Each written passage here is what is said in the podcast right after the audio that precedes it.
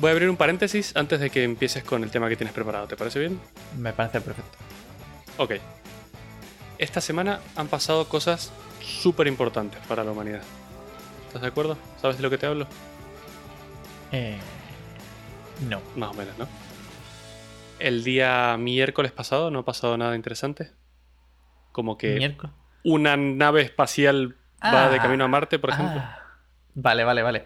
Es que se me había olvidado que esto lo veamos, lo queríamos haber anunciado en el último podcast y se nos pasó por completo, es verdad. Cierto. Sí, exactamente. Pero bueno, habíamos hablado de la, de la misión de, de Marte 2020 también. Eso, hablamos un episodio completo de eso. Sí, es cierto. Bueno, el miércoles pasado se lanzó.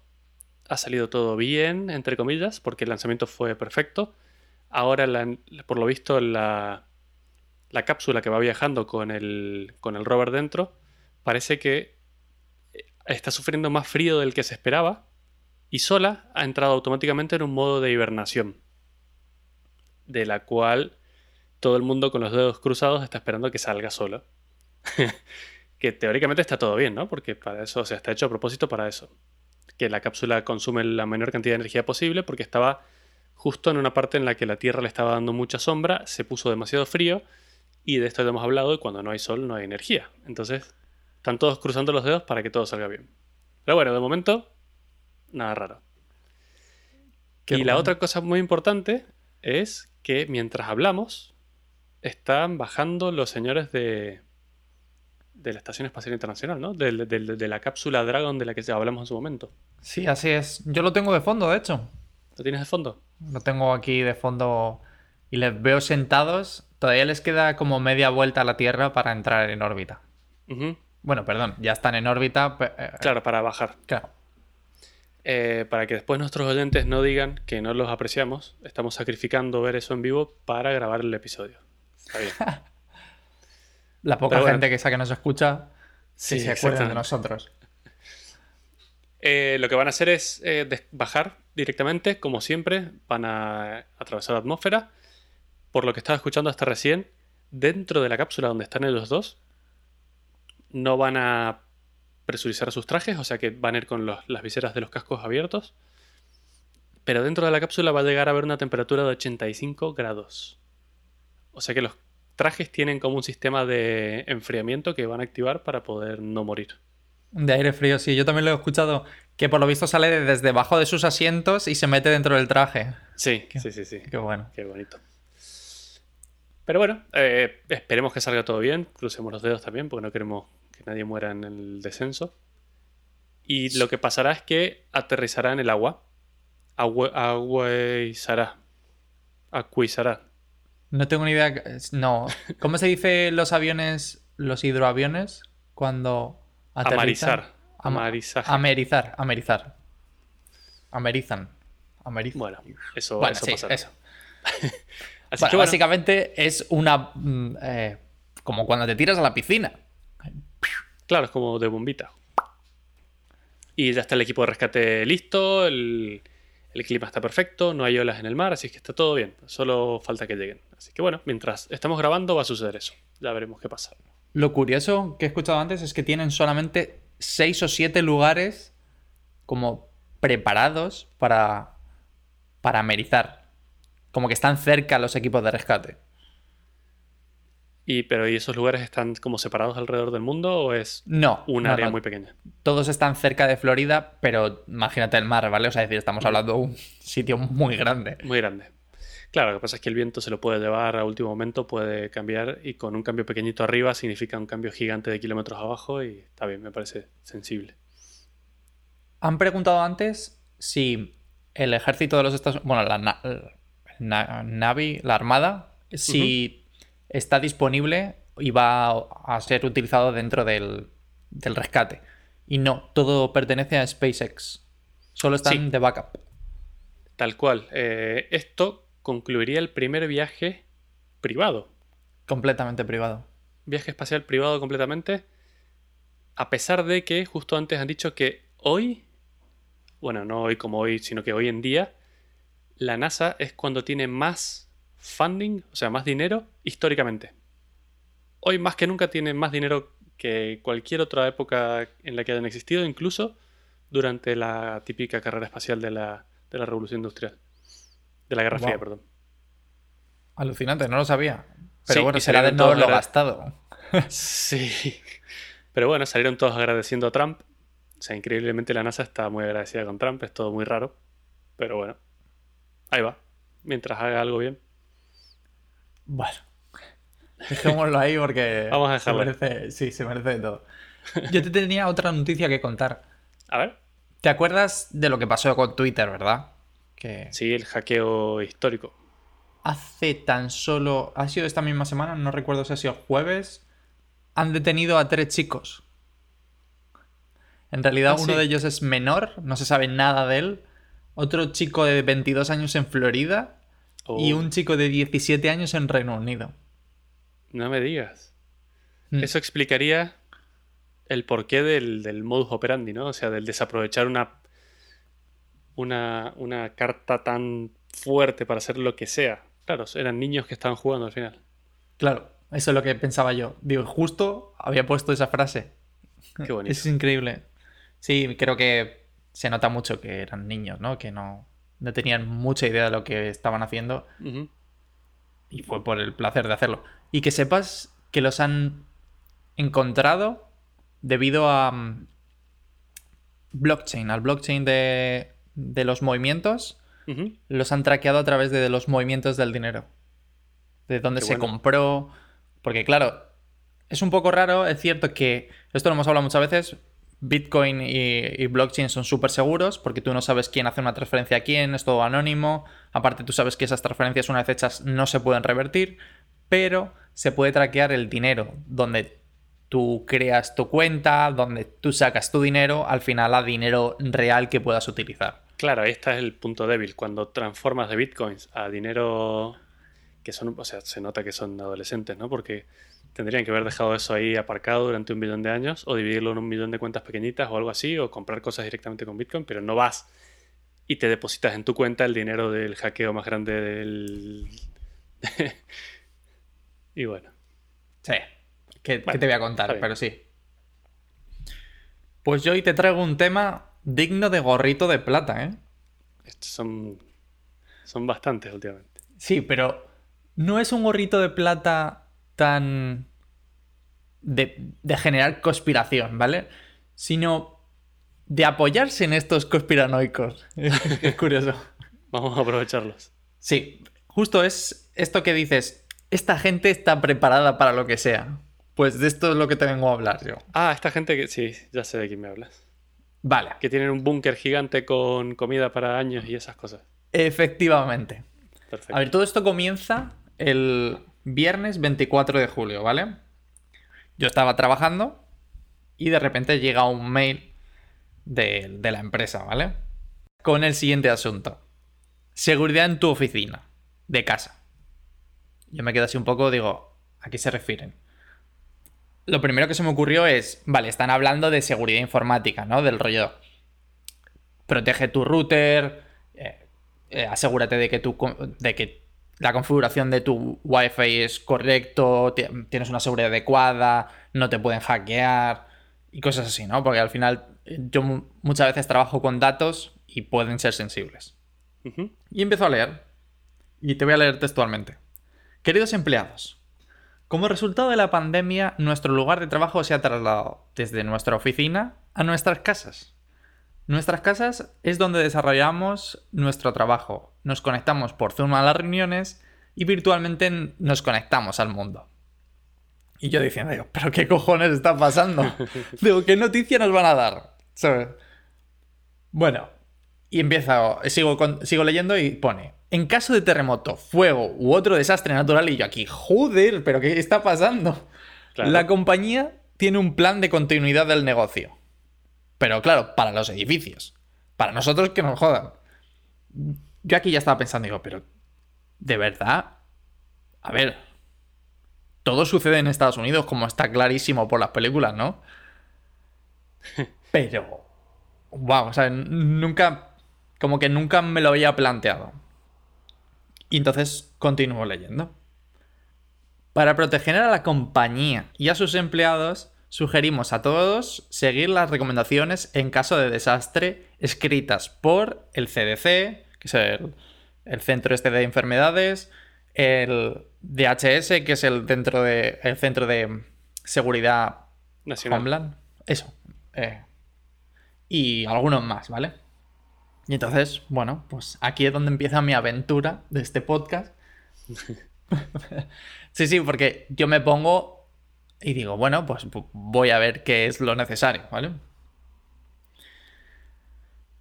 Y bueno, o sea, es decir, como detalle, para este podcast normalmente Mato y yo compartimos lo, el contenido de las notas del podcast entre los dos en, un- en una aplicación. El Para tema del que vamos a hablar. claro, para que no sea tan, tan raro y no le pille tan de sorpresa todas las cosas que voy a decir e incluso pueda ayudarme a, a terminar el, el tema, ¿no? Bueno, pues hoy le he quitado todo lo que viene a continuación del tema. No tiene ni idea. Y es para ponerte a prueba, que lo sepas. Muy bien. Porque, a ver, claro, en realidad, te voy a parar un segundo porque tiene mucho sentido. Porque en las empresas siempre se hace la típica. O el típico simulacro de incendios. Siempre te mandan unas. a hacer unos cursos súper mega aburridos de qué hacer cuando hay fuego y cosas del estilo. Pero si estás en tu casa, todas las casas son diferentes. Exacto. Y ellos no se pueden asegurar de que tengas todas las medidas de seguridad necesarias, ¿no? Como. No sé qué decirte, matafuegos o, o salidas de emergencia o cosas del estilo. Tal cual. Entonces eso no lo había pensado, pero ahora con la gente trabajando en casa, también es responsabilidad de ellos. O sea, si se cuenta como riesgo laboral o como accidente laboral, aunque estés en casa porque estabas trabajando, La verdad que es muy buena pregunta y no sé si la he respondido tal cual. No sé si se considera un accidente laboral. Claro, yo estoy trabajando desde mi casa. Claro, es tu oficina actual y estás laburando. Cierto. No lo sé, la verdad. Muy buena pregunta. Pero bueno.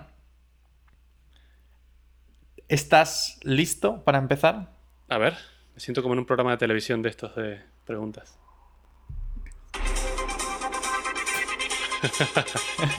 Justamente venía por esto. ¿Te suena, no? Sí, Pues eso. Entonces, ¿estás listo para comenzar? Por eso la pregunta. Vale. Yo te voy a hacer una serie de preguntas y así voy a ir lanzando el tema, ¿vale? Primera pregunta. ¿Cuánto crees que tardan los servicios de emergencias en acudir, en atender a la población en caso de desastre natural? Eh, vamos a poner un ejemplo. Un incendio, por ejemplo. ¿Cuánto demorarían los bomberos en llegar si yo llamo porque hay un incendio? No. Sería en caso de desastre natural, por ejemplo, un incendio que se descontrola o un terremoto, tsunami similar. Un Ah. huracán. Y supongo que es súper lento porque habrán tantos afectados que es difícil cubrirlos todos, ¿no? Muy buena. O sea, estás deduciendo muy bien. ¿Cuánto dirías? ¿Cuánto Ah, tengo que tiempo? darte un tiempo. Sí, más o menos. Más o menos. De que te asistan a ti particularmente, ¿no? O sea, dentro Sí, de media, más o menos. ¿Cuánto, ¿Cuánto tardan de media, por ejemplo, el. En este caso es la Guardia Nacional, porque yo estoy en Estados Unidos, la que normalmente atiende este tipo de emergencias. ¿Cuánto tardan en llegar y poder darte algo, por ejemplo? No sé, me lo voy a inventar, pero completamente. Una hora y media. Hostias. o sea, tú ahora mismo. O sea, si esto fuese. Por hacer una similitud con la caza, si esto hubiese pasado el pato, te hubiese disparado siete siglos. eh, Al suelo. Ah, pero vamos al suelo. Em, que sepas que las recomendaciones de todo, de todos los centros estos de emergencia va en alrededor de do- 72 horas. 72 horas. ¡Wow! Claro. Yo no quise exagerar mucho, pero me he quedado cortísimo. Pero cortísimo por mucho. Y que ahí es donde me encanta la gente conspiranoica, ¿vale? Han revisado vídeos y vídeos y obviamente dicen que ni siquiera, ni siquiera son 72 horas. Que cuando, por ejemplo, casos del Katrina, la gente pasó hasta dos semanas sola. Claro, claramente. Es que, es que imagínate la cantidad de. O sea, ¿cuántos bomberos te crees que hay por. Te, lo, te, lo- te doy la vuelta. ¿Cuántas personas te crees que hay a cargo de un bombero? Millones. seguramente. No, millones no, pero a lo mejor miles seguro. No sé, un montón. O sea, es que, que es imposible. Cuando algo es de una escala tan grande, no puedes esperar a que vengan a rescatarte. Tienes que buscarte las castañas. Exacto. Para que sepas, mm, ayer creo, ayer o antes de ayer pasé por enfrente del departamento de bomberos de Mountain View. Mountain View, para que te hagas una idea, es relativamente pequeño. De un lado a otro del pueblo se puede llegar. Yo vivo en un lado del pueblo justo. O sea, eh, la siguiente calle es eh, Sunnyvale. Hasta el otro lado del pueblo, que es donde empieza San Antonio, que es como una mini ciudad eh, dentro, entre Palo Alto y Mountain View. Vale, hasta ahí se tarda una hora, una hora y poco. O sea que, ¿En coche? si te fijas. No, no, andando. Ah. O sea, es súper pequeño. O sea, en coche pasas de un. Claro, coche pasas de un lado a otro en 10 minutos. Pues el departamento de bomberos tiene tres coches, creo. Claro, que tampoco necesitas. Somos como unas 200.000 personas. O sea, que tampoco. Claro. Pues, claro, está bien. Pero en caso de una catástrofe grande, si de esas 200.000, imagínate que solo un cuarto, unas 50.000 personas están afectadas, ¿qué hacen con tres coches para 50.000 personas? Efectivamente. Tú imagínate que tienes que levantar escombros de 50.000 sí, personas. gente de sacarla de abajo de escombros y cosas del estilo. Por eso está muy bien 72 horas y creo que me parece hasta poco a veces. Poco. Vale. Ahora, el resto de mis preguntas van a ir solo a tres días. A, pensar qué tenemos que hacer en tres días. ¿Vale? Pero bueno, antes de nada, ¿qué crees que es lo primero que debes de tener en un caso de emergencia? Te voy a dar una pista. Es básico para cualquier problema. Una. Eh, una navaja multiherramientas. Ja. Es que sabía que esta la ibas a fallar porque es trampa. Es un plan. Oh, pero qué pregunta. qué pregunta más cabrona. Sí, sí. Sí, pero. Y es muy bueno. Porque, ¿qué pasa si hay un incendio en tu casa y tú estás trabajando. ¿Cómo sabes, por ejemplo, dónde va a estar Laura? Claro. Y piensas si es una catástrofe, es decir, la, electricidad se ha ido, no puedes contactar con ella, ¿dónde sabes que va a estar? Claro. Y a ver, ella trabaja en un hospital y si es una catástrofe, claramente no se va a ir del hospital porque será muy requerida. Entonces, bueno, en mi caso en particular lo tengo fácil. Sí, eso es cierto. Pero bueno. Claro, entonces para como consejos varios que dan es primero saber a qué enfrentarte, porque claro, piensa que esto también está eh, planteado para niños que sepan cómo actuar en caso de, de que ocurra un terremoto o un incendio. Pero bueno, para que todo el mundo sepa, uno, qué es lo que tienen que utilizar, o sea, herramientas que tienen que utilizar, y dos, cómo, cómo utilizarlas o cómo protegerse en caso de, distintas catástrofes. Por ejemplo, en caso de terremoto, lo ideal es pues, lo típico de las pelis: meterse bajo una mesa o cerca de las paredes, cerca de las puertas que normalmente tienen más fuerza. Cosas de ese, de ese aspecto. Sí, de los terremotos estoy al tanto porque de donde soy yo, de Mendoza, en Argentina, es una zona de terremotos. Es una zona sísmica. Tanto que en la escuela te explican todos los años, varias veces, que hay que hacer en caso de terremoto. Incluso hay simulacros de terremoto muy seguido. Y a tal punto en que los edificios tienen un código de construcción que está limitado en altura por los terremotos. ¡Qué bueno! Vale, ¿y podrías dar algún detalle de las instrucciones que hay que seguir en caso de terremoto? Sí, efectivamente es lo que dices. Eh, el primer error que comete mucha gente es salir corriendo hacia afuera ir hacia afuera es lo peor que puedes hacer, porque no estás más seguro que dentro de un lugar. Afuera te puede caer un poste de luz, te puede caer un árbol, te puede caer un escombros o un balcón o lo que sea. No sé, el peor lugar que se puede estar es afuera. O sea que lo ideal es, como bien has dicho, quedarse en casa, abajo de una mesa, abajo de una cama o abajo del marco de una puerta, porque por cómo están construidas las casas, los marcos son como una eh, son estructurales, básicamente, son refuerzo estructural. Entonces es como una de las partes más resistentes de, un hogar. Qué bueno. Yo todo eso, mm, nada, solamente de vídeos de YouTube. O sea que el día que me toque lo voy a flipar. Claro. Por ejemplo, una, una cosa que te puede parecer curiosa. Los cristales en todos los edificios públicos de Mendoza y las escuelas, por ejemplo, tienen que tener sí o sí una lámina de plástico. Porque en caso de terremotos se rompen, que no caigan a los niños y los degollen. Mm, ¡Qué bestia! Podrían haber dicho que se corte un poquito. Que se No. corte una manito. Sí. Qué buena esa, no, no lo sabía, pero me parece muy buena. Sí, para mí es bastante común porque he crecido con eso, pero si se lo dices a alguien le puede parecer raro. Claro, justo en España mm, no es una superficie sísmica, o sea, es decir, que hay algún terremoto, pero no es habitual. En cambio, aquí yo ya he notado uno. O sea, que es como... son divertidos. Nah, este era muy pequeño. De hecho, fue tan curioso que pensé que estaba trabajando justo aquí, donde estoy ahora mismo, y noté como que los pies se me movían un pelín. Y dije, uy, qué raro. Fue muy cortito, ¿vale? Muy cortito, como 5 o 10 segundos. De repente busco en internet, terremoto mm, Bay Area. Y veo que nada. Y lo mejor de todo es que como a los 5 o 10 minutos mm, me... O sea, veo salir a Marta gritando de la habitación en plan, terremoto, terremoto. Que mi aplicación me dice que hay un terremoto. Y yo, ¿qué? Dice, ah, no, que ha habido un terremoto. Y yo, joder, pues vaya mierda de aplicación, ¿sabes? Te, no te va a decir. te lo he dicho posterior. A ver, te- si hay un terremoto te vas a enterar, no te vas a enterar por la aplicación, te lo aseguro. Te vas a enterar porque te está temblando todo. Se mueve todo. Sí, me imagino.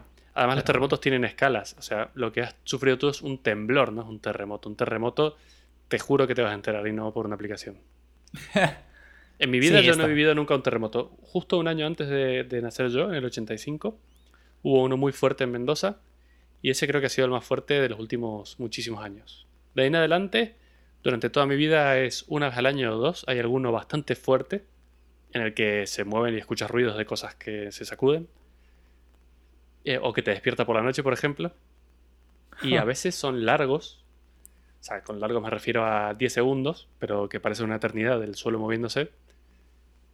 Pero nunca nada grave. De hecho, se supone que mientras más eh, seguidos suceden, mejor, porque las placas tectónicas se están acomodando y eso es lo que van liberando esa energía, esa, esa tensión o esa presión. Y entonces eso evita que se acumule esa fuerza y luego haya un terremoto de los importantes. Bien saberlo. Está bien saberlo. Sí. Qué bueno. Claro, es que yo me he mudado justo a la falla de San Andreas, prácticamente, entonces está súper Justo guay eso, la falla es, o sea, una falla es justo donde hay dos placas tectónicas que están colisionando. Y claro, por eso aquí en España no hay nunca nada porque no estamos debajo de una falla, pero ahí estando al lado de la cordillera, que es una super falla gigante, eh, ahí hay mucho de eso. Lo, sor- lo sorprendente es que en el 89, que ha sido el último gran terremoto de, de la zona de la bahía, que fue San Fran- destrozó San Francisco, básicamente, Ujú. solo murieron 67 personas. Claro, porque si hacen las casas de cartón pluma, Claro, yo creo que por eso... que se te, como se te cae tu casa encima, es como, bueno, aquí- sales caminando. Vale. Bueno, ya sabemos, ya tenemos nuestro plan, ¿vale? Ya te he timado un poco con esa pregunta, ¿vale? Tenemos nuestro plan, ya sabemos qué hay que hacer durante tres días. Bueno, a lo mejor un plan sería encontrarse en algún lugar. Si pasa algo de Claro. esto, quedamos en tal sitio a tal hora. De hecho, aconsejan tener un lugar fuera de tu casa, otro fuera de tu barrio y otro en otro estado por si acaso. Claro. Vas en orden a esos lugares y si no es accesible, vas Claro. cambiando. Exacto. Porque claro, si tu casa, por lo que sea, está dentro de un incendio, pues dices, bueno, pues el siguiente barrio, o sea, quedamos fuera del barrio. Si el siguiente barrio no está disponible, pues ya nos vamos a tomar por saco. Exactamente. Por- Lo que pasa es que todo el mundo estará pensando, ¿y por qué no hablas por teléfono? Eh, las redes de teléfono son muchísimo más frágiles de lo que nosotros creemos. Están preparadas para una carga media como la que tenemos todos los días, pero cuando pasa algo y todo el mundo empieza a llamar por teléfono, de hecho en el propio Navidad se sobrecargan las líneas, se sobrecarga internet, se sobrecarga todo y es casi imposible comunicarse. O sea que no... Eso, Claro. siempre y cuando lo que suceda no deje sin, fuera de, de funcionamiento antenas y cosas de, de redes de telefonía. Sí, claro, porque una de las cosas como más normales aquí son los incendios. Y los incendios, el problema que tienen es que rompen estructuras de madera, que aquí todo esto hecho de madera, entonces genial. Y con ello, las antenas de telefonía. Y a tomar También por de culo. madera. Claro. No, no sé si de madera, pero las antenas y además la electricidad. O sea, es decir, son dos factores determinantes. Si cortas la electricidad, la antena deja de funcionar. Y la antena, si deja de funcionar, pues es una puta mierda y a tomar por saco. Claro. Entonces es, es esto. Vale. Muy buena la del plan. Ya sabemos dónde hay que ir, cómo hay que actuar en cada caso. Y ahora es. Tenemos tres días, ¿vale? Ha pasado. ¿Qué mm, comida necesitas para tres días? ¿Qué meterías de tu comida? Un cachopo, una- un asado y una pizza. Así, por ese orden, ¿no? Eh, para, uno para cada día. Vale, muy bien. Veo que estás muy puesto. No, claramente comida, o sea, como nunca sabes cuándo va a suceder. A ver, muy poca gente está preparada para una cosa así, la verdad, porque esto requiere mucho mantenimiento. Si bien la comida enlatada dura muchos años, puede que una catástrofe natural dure muchos, muchos años. Entonces esa comida ahí tiene que dar mantenimiento, tienes que tenerlo en un lugar accesible, junto con agua. Pero sí, si, si fuera un loco que estuviera preparado, tendría comida enlatada que dura mucho y es fácil de transportar y, y no ocupa mucho lugar. Justo. Que sepas que dentro de ese plan magnífico que tienen, te mm, recomiendan montar una. Bueno, confeccionar una mochila de emergencia en la que tú puedas coger y salir corriendo. ¿Vale? Entonces, digamos que dentro de esa mochila, una mochila, tendrías que tener comida para tres días. Bueno, a ver, que si lo piensas, comida para tres días no es mucho. O sea, no hace falta que comas como un animal esos tres días. Estás en modo supervivencia. Incluso si no comes nada durante esos tres días, no te va a pasar nada. Mientras tomes Sí. agua, vas a aguantar. Entonces, comida para tres días podrían ser un par de latas, unas barritas de cereal y ya está. Vale, has dicho una cosa súper buena. El agua. ¿Cuánto agua crees que hace falta? Si te soy sincero, siempre esas recomendaciones son absurdamente exageradas, porque consideran que una persona bebe 94 litros de agua al día, y no es verdad. O sea que yo creo que para tres días, con 3 litros, estás más que bien. Joder, es flipante. Bueno, más que bien no, pero sobrevives. Estamos hablando Sí, de supervivencia, no de, sobrevivir, sí. no de un día de spa. Claro. Bueno, las recomendaciones son realmente absurdas porque hablan de... Te lo voy a decir tal cual, ¿eh? Porque me encanta siempre meter la pollita de un galón por Un galón. persona y día. Un galón son 4 litros y medio, ¿no? Un 4 No, litros y 3 300. 3,75 3,78 para ser exactos. Y que te vas a duchar todos los días con el agua y después. Esa es muy buena, pero hay una cosa que tú no has tenido en cuenta que es muy interesante y es si necesitas utilizar agua para comer. Para preparar la comida. Claro, para preparar la comida. Bueno, puede ser. Pero Y otra- 4 litros me parece un montón. Sí, normalmente son 2 litros de agua al día que deberías beber, que ya me parece bastante. Pero bueno, o sea que yo creo que podría pasar con menos y más en, no sé, en estado de emergencia y tal. Pero bueno, claro, imagínate que te enfrentas a un incendio. A lo mejor necesitas un poco más de agua para hidratarte. Pero bueno, dos litros de agua al día más un litro y medio por si, yo qué sé, te tienes que lavar la cara. Mm, no sé, ¿sabes? O sea, te tienes que quitar Sí, mierda de las manos. algo, claro. sí. Entonces, recomiendan eso, un galón, o sea, 3,75 litros por persona y día, lo cual me parece una Perfecto. Ahí ya tienes la mochila completa, porque ya pesa 12 kilos y ocupa todo el espacio. Perfecto. Te juro que ayer me estaba descojonando porque, claro, imagínate, dicen un galón de agua por día y persona. Y luego te ponen, un galón de agua pesa 0,8 onzas. Y yo aquí, joder, con las Ay, cuentas matemáticas. Freedom. Aquí me cago en el sistema imperialista, me cago en todo. Pero quién co- O sea, con lo fácil que es decir, un litro de agua, un kilo, Un kilo. venga, hasta luego. Pero bueno. Vale. Y entonces, claro, justo por aquí venía es cómo puedes cocinar en caso de emergencia. Piénsalo, imagínate. Llego a tu casa ahora mismo, mato. Tu casa ahora mismo. Hay una emergencia, un terremoto, se va la electricidad a tomar por culo. ¿Cómo cocinamos en tu casa ahora mismo? A ver, en caso de que tengas cosas preparadas para una emergencia y que esas cosas requieran cocinarlas, lo estás haciendo mal. Para empezar. Sí, eso es cierto. Porque yo tendría cosas que no haga falta cocinar. O sea, porque me voy a complicar la vida si ya te he dicho que no estoy en un hotel, que no me voy a hacer una fabada. Quiero sobrevivir. Entonces, una lata que solo la abra y me coma eso, que aunque esté frío te va a alimentar. Incluso tal vez hasta esté bueno y todo. Eh, entonces, bueno, ya lo estás haciendo mal. Y aquí en mi casa en particular no tengo gas. Entonces, solo dependo de la electricidad. En ese caso no podrías cocinar nada. Claro. A menos que prenda fuego el sofá y haga una... Ese- esa es muy buena. De- que sepas que ahora que has dicho justo eso, comida que no necesita ser cocinada, una de las re- mm, recomendaciones, de las grandes recomendaciones de, de Estados Unidos es la crema de cacahuete. Claro, porque eso tiene un montón de, de de calorías grasa. Claro. y ocupa muy poco espacio y te va a dar Y dura energías. infinito. Y no sé, casi Claro. no sé... Genial, ¿eh? Y mm, sí, pero en caso de que necesitases, digamos, a largo plazo, también yo, que me he visto un millón de vídeos de estos de gente bastante, no diría cuerda, em, hablan de bombonas de gas de camping, como plan 3 o 4, que duran como para 10 comidas cada uno. Esas son No buenísimas. sé, movida. Sí, sí. sí.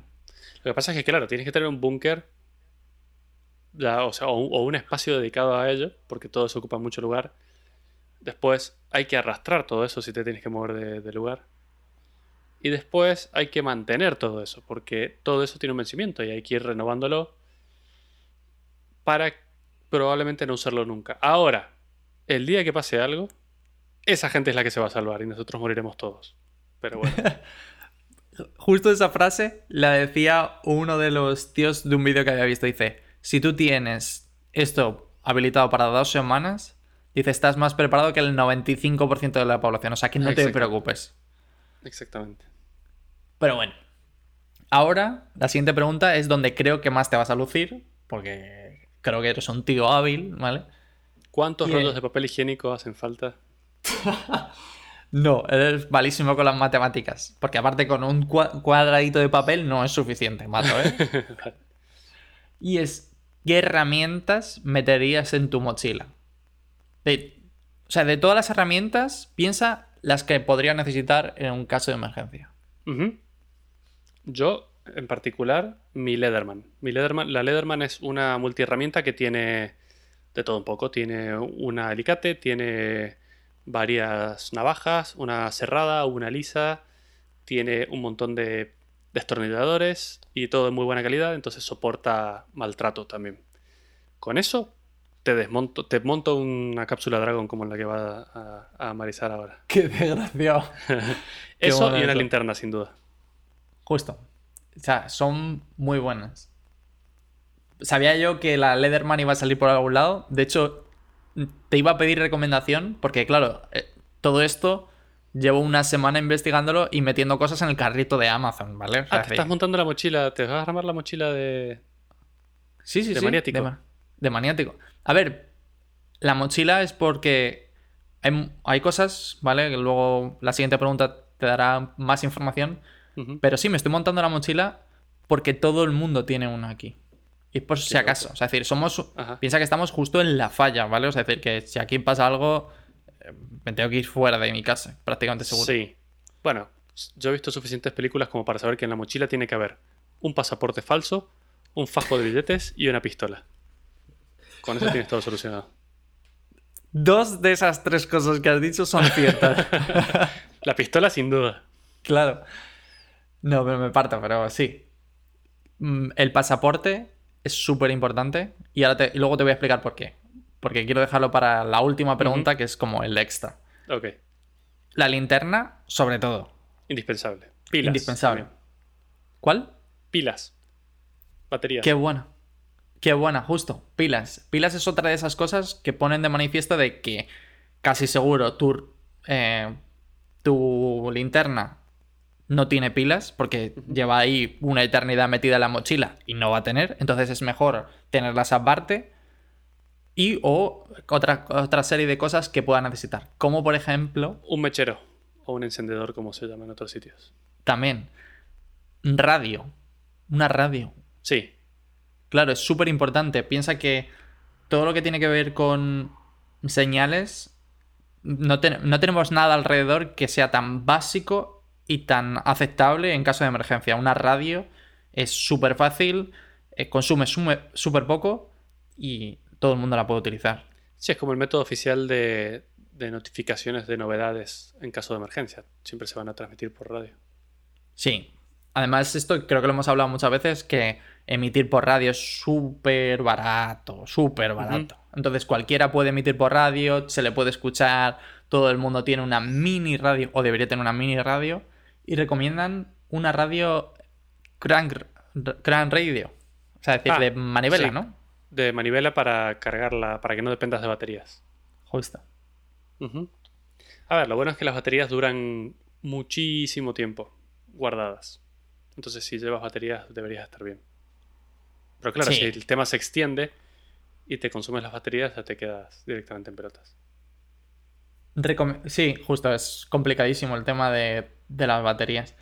Para que veas, también recomiendan llevar. Mm, ¿Cómo se dice? Mascarilla. Un cargador. Sí, mascarillas sobre todo, pero un, cargador de móvil. Una batería portátil. Ah. Porque aunque tu móvil no funcione, muchas veces las llamadas de emergencia son las únicas que van a entrar por las antenas en caso de, en caso de un desastre. Entonces, es interesante que tu móvil tenga un poco de batería y puedas, yo qué sé, imagina que hay zonas del desastre que están mucho más afectadas y que otra gente pues no tiene ese problema. Entonces... Sí, de hecho los móviles tienen un protocolo de aviso de mensajes de emergencia que tienen prioridad sobre cualquier otra comunicación.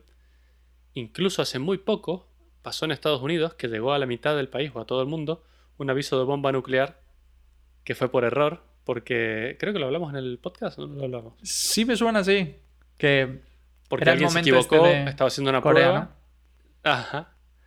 Y le llegó un mensaje a todo el mundo diciendo, hay una bomba nuclear. Y poco tiempo después llegó otro diciendo, no, era mentira, no hay ninguna bomba nuclear. Te cagas, ¿eh? Yo ya me imagino a la gente, a los magufos estos metiéndose en el búnker. Ya, dentro del búnker. Además, lo mejor es que van a recibir el primer mensaje, se van a meter adentro del búnker y nunca van a recibir el segundo diciendo que era mentira, porque abajo del búnker no tienen señal. Así que estarán ahí todavía. Ahora quiero buscarla. Joder. Eh, sí, por cierto, esos mensajes son. Mm, o sea, dan miedo, ¿vale? No sé si te ha llegado a ti alguno cuando has estado aquí. Yo creo que sí, que nos llegó a los dos a la vez. Nos llegó uno de un tiroteo que estábamos por una zona y, llegó un mensaje diciendo que había habido un tiroteo en el área, que guardáramos, que nos resguardáramos, o no me acuerdo bien qué pasó. Creo que fue en Nueva York. Hmm. Sí, sí, sí.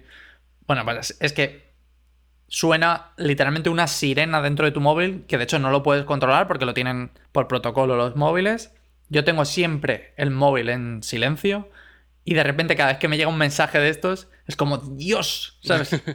¿Qué ha pasado? Pero bueno, son muy curiosos.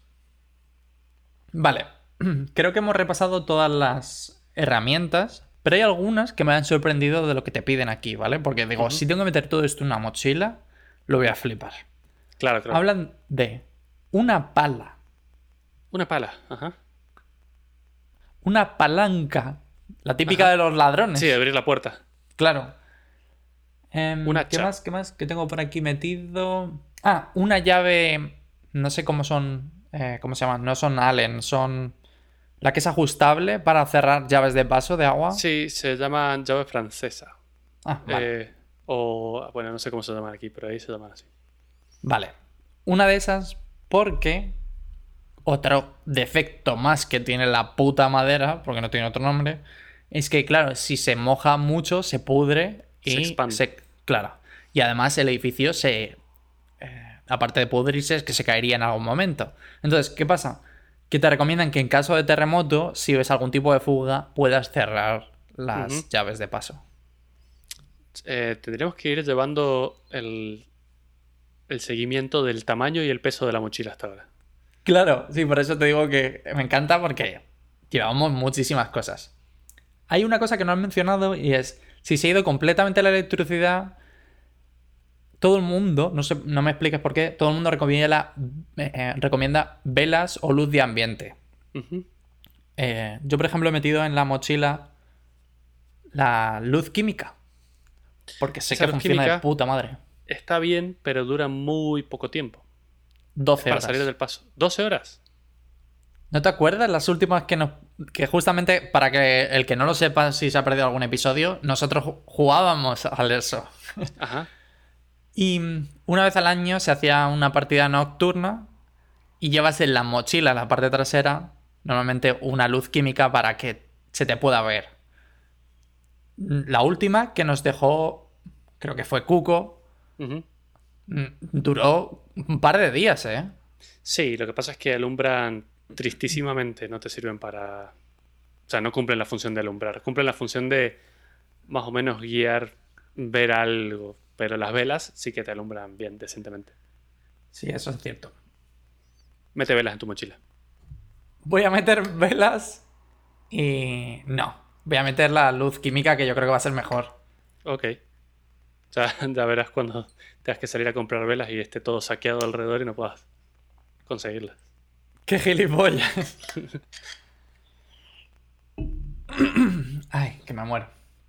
Vale. Luego, has dicho bien una... Bueno, no sé si has dicho jet ski pero básicamente sí, algo que necesitemos para encender fuego, por si acaso. Sí, eso es mejor porque no dependes de si el mechero tiene gas o no. Puedes hacer fuego como un cavernícola, pero es un poco una mierda en realidad. Es difícil de hacer fuego con eso. Qué exagerado eres. Un silbato, también. Ajá. Claro, en caso de que... ayuda. Claro, de que estés atrapado o no puedas salir de cierta zona, pues está bien, porque te pueden escuchar. ¿Qué más? ¿Qué más tengo por aquí? Mm, Creo que hemos dicho prácticamente. Ah, sí, una cosa súper importante. Que no lo sé si tiene la Leatherman y te quería preguntar. Abre latas. Sí, sí, por supuesto, sí. Vale, Sí tiene. claro. Tiene, pero en cualquier caso ya casi no hay latas de las que no se abren con la mano con el como una lata de Coca-Cola. Yo no he Se- encontrado últimamente. Que, eh, por favor, que Mato explique qué le estoy haciendo ahora mismo. Adrián me está haciendo una seña obscena a través de la cámara. Vale. Me- yo también pensaba lo mismo, que digo, ¿en qué siglo estamos que no tienen abre fácil? ¿Vale? La mayor parte de latas en Estados Unidos todavía utilizan el sistema de abre latas. Antiguo, ¿no? Que necesitas el... Sí, sí, que en la Leatherman lo tienes y si no, lo puedes abrir con cualquier otra de las cosas que trae, pero sí. Pues, de hecho, mencionan, que es que también hay que ser cazurro por si acaso, de que necesitas un abre latas que no utilice pilas, por favor. Porque la gente aquí es tan vaga, Ah, por supuesto. pero bueno, La gente se lleva el abrelatas eléctrico este de... es, que, es que me lo veo capaz, tío. no sería la primera vez, sí. Ya. Y la última, que me parece. Bueno, hay dos últimas. La última es guantes de trabajo, por si acaso tienes que mover cosas, que esa me parece muy de- buena. Que sepas que he pillado guantes de los mismos que utilizábamos para ir al Airsoft Mechanics. Ajá. Sí, esos son muy buenos. Y por último, cinta americana. Por supuesto, con eso se puede hacer absolutamente todo. Creo Está que Mythbusters, ¿no? Científicamente en Mythbusters, en los que han colgado coches con cinta americana, han hecho un barco entero con cinta americana y un millón de cosas más que sirve para todo. Buenísimo. Ahora, ¿tú sabes quién es Félix el gato? Un dibujo animado de cuando éramos pequeños. Bueno, creo que cuando tú eras pequeño mato, ¿eh? Que no te quiero llamar viejo, pero. ¿No te suena? A ver, sí me suena, pero yo creo que me lo ha contado hasta mi madre, con eso te digo todo. El gato Félix, bueno, sí, en realidad es de antes de que yo naciera, pero es un dibujo animado y era un gato negro que tenía una maleta que la abría y metía de todo. Y era como que no tenía fondo. Entonces Vale. podía llevar literalmente lo que quiera en una maleta que nunca se llenaba. Esa es la maleta que vas a necesitar para meter todas las mierdas que necesitas para sobrevivir. Tal cual. Porque espera, que justamente es... La siguiente pregunta es, ¿necesito algo extra? ¿Qué crees que podría necesitar además de todo lo que ya hemos hablado? Y en mi caso particular, una gorra. Para Muy mí es buena. súper importante. Porque no tengo pelo. Entonces, al sol, si tuviera que estar mucho tiempo al sol, muero. También mencionan un kit de primeros auxilios. O eso sería más que importante. Claro. Piensa que en caso de desastre natural, o sea, si hay algún tipo de terremoto, me voy a tener que curar alguna herida. Y 72 horas sí que puede ser jodido el no tener o no cerrar una herida o cosas así. Pero bueno, y estando en Estados Unidos estoy seguro, segurísimo, de que tienen que haber un kit de supervivencia de apocalipsis. Una mochila que ya venga con todo dentro. Ya las he visto Ajá. y son pésimas. ¿Ah, sí? pésimas. Sí? sí, sí, Luego te las mando. Valen relativamente poco y no tienen. tienen el kit básico de primeros auxilios, tienen comida y agua para tres días, pero solo se centran en eso. No tienen ningún tipo de herramienta, no tienen. O sea, nada adicional de lo que mm, necesitarías. O sea, en plan, herramientas son cero. No viene ninguna. Viene una mini radio que ni siquiera. O sea, que va a baterías, ni siquiera es de, de palanca ni nada. O sea, es un poco. ¿Sabes qué otra cosa me cortas. traía yo? ¿El qué? Una Nintendo Switch de emergencia. Porque estar tres días ahí esperando que te vengan a rescatar puede ser muy aburrido. Que sepas que eso justo lo mencionan para niños llevar algún tipo de juguete. Porque puede ser muy aburrido y, y los niños se van a frustrar, se van a estresar y les puedes crear un trauma, claro. Entonces es Claro. muchísimo mejor llevar algún tipo... Yo ayer lo pensaba, digo, claro, digo, si yo tengo que coger la mochila, luego tengo que venir a por la Switch, macho. Tres días sin hacer nada. Por supuesto, ¿verdad? Vale. Luego hablan también de chubasqueros. Claro, piénsalo, tú no quieres estar mojado. Si llueve por lo que sea, Claro. tú no quieres estar mojada. Bueno, pero si con eso también tendrías que llevar abrigo Claro. y una muda de ropa y ropa interior y así empieza a crecer infinitamente la lista. Efectivamente. es genial. Pero bueno, hablan también de. No tanto de muda, pero hablan de. Pues eso, chubasquero, protección para los ojos, por ejemplo. Antes mencionaste las mascarillas en caso de incendio. Unos zapatos que. Claro, que pudieras ponerte que sean más o menos resistentes. Que yo pienso en las botas del Airsoft, que para algo me las he traído y están genial. Y ocupan toda la mochila el 100%. Tal cual. Em, bolsas de basura. No entiendo muy bien por qué. Pero lo recomiendan. Te propongo un ejercicio. Saca la cuenta del espacio y el peso que ocupa todo eso y vamos a calcular el tamaño y el peso de la mochila y lo vamos a, poner por Twitter. Me parece bien. ¿Te parece bien? Me parece perfecto. Porque literalmente estoy armando la mochila y la voy a armar en función de las necesidades que tenemos aquí. Por ejemplo, hablan de mantas térmicas. Y esa no me parece tan locura. Eso no ocupa mucho lugar y, y Claro. útil, sí. Pero, por ejemplo, no tiene ningún sentido aquí un chubasquero cuando llevo nueve meses aquí y he visto llover tres veces. Literalmente tres veces, ¿eh? O sea que es como... No va a llover y si llueve... Y si llueve, se secará rápidamente al día siguiente. Exacto.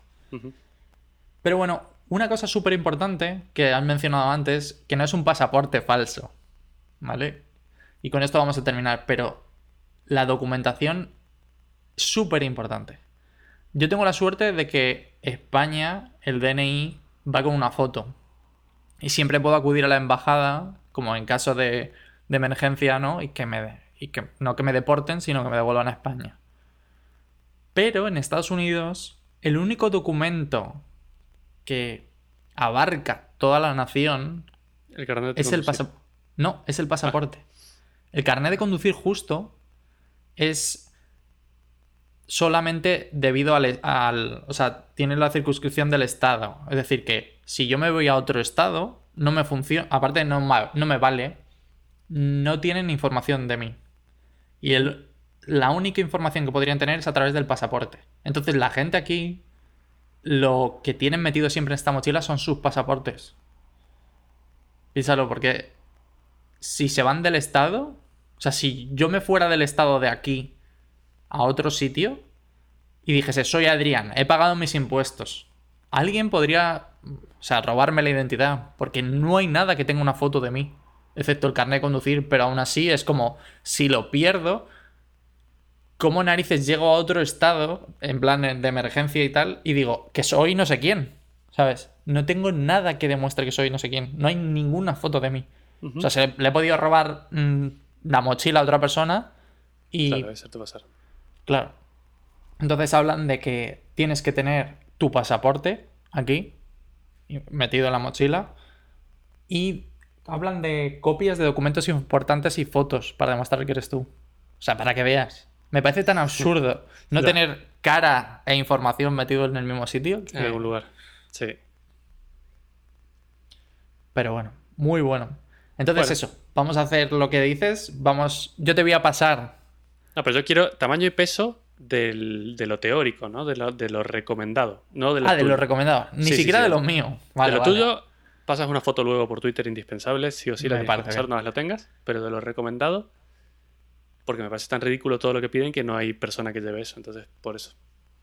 De hecho, te estoy leyendo solamente lo que pone Mountain View, porque habla de que somos un lugar que está Claro, pues cerca de la falla y que deberíamos tener todo este tipo de cosas. Ok, es solo de Mountain View.